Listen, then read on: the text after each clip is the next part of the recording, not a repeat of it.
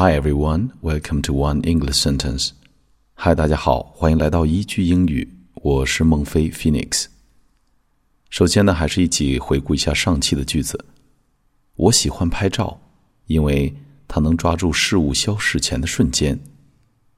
I loved the way a photo could capture a moment before it was gone.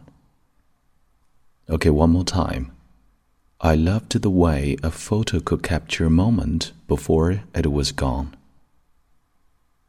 今天要分享的这个句子同样也很简单，叫做“让梦想成真的最好方法是先醒过来”。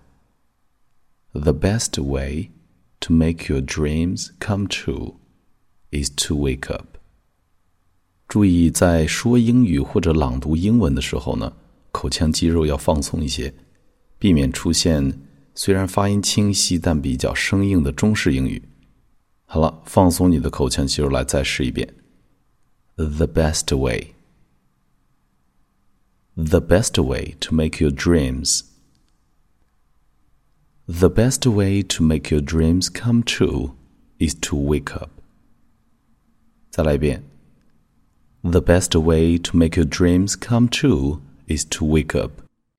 The best way to make your dreams come true is to wake up. OK，最后一遍。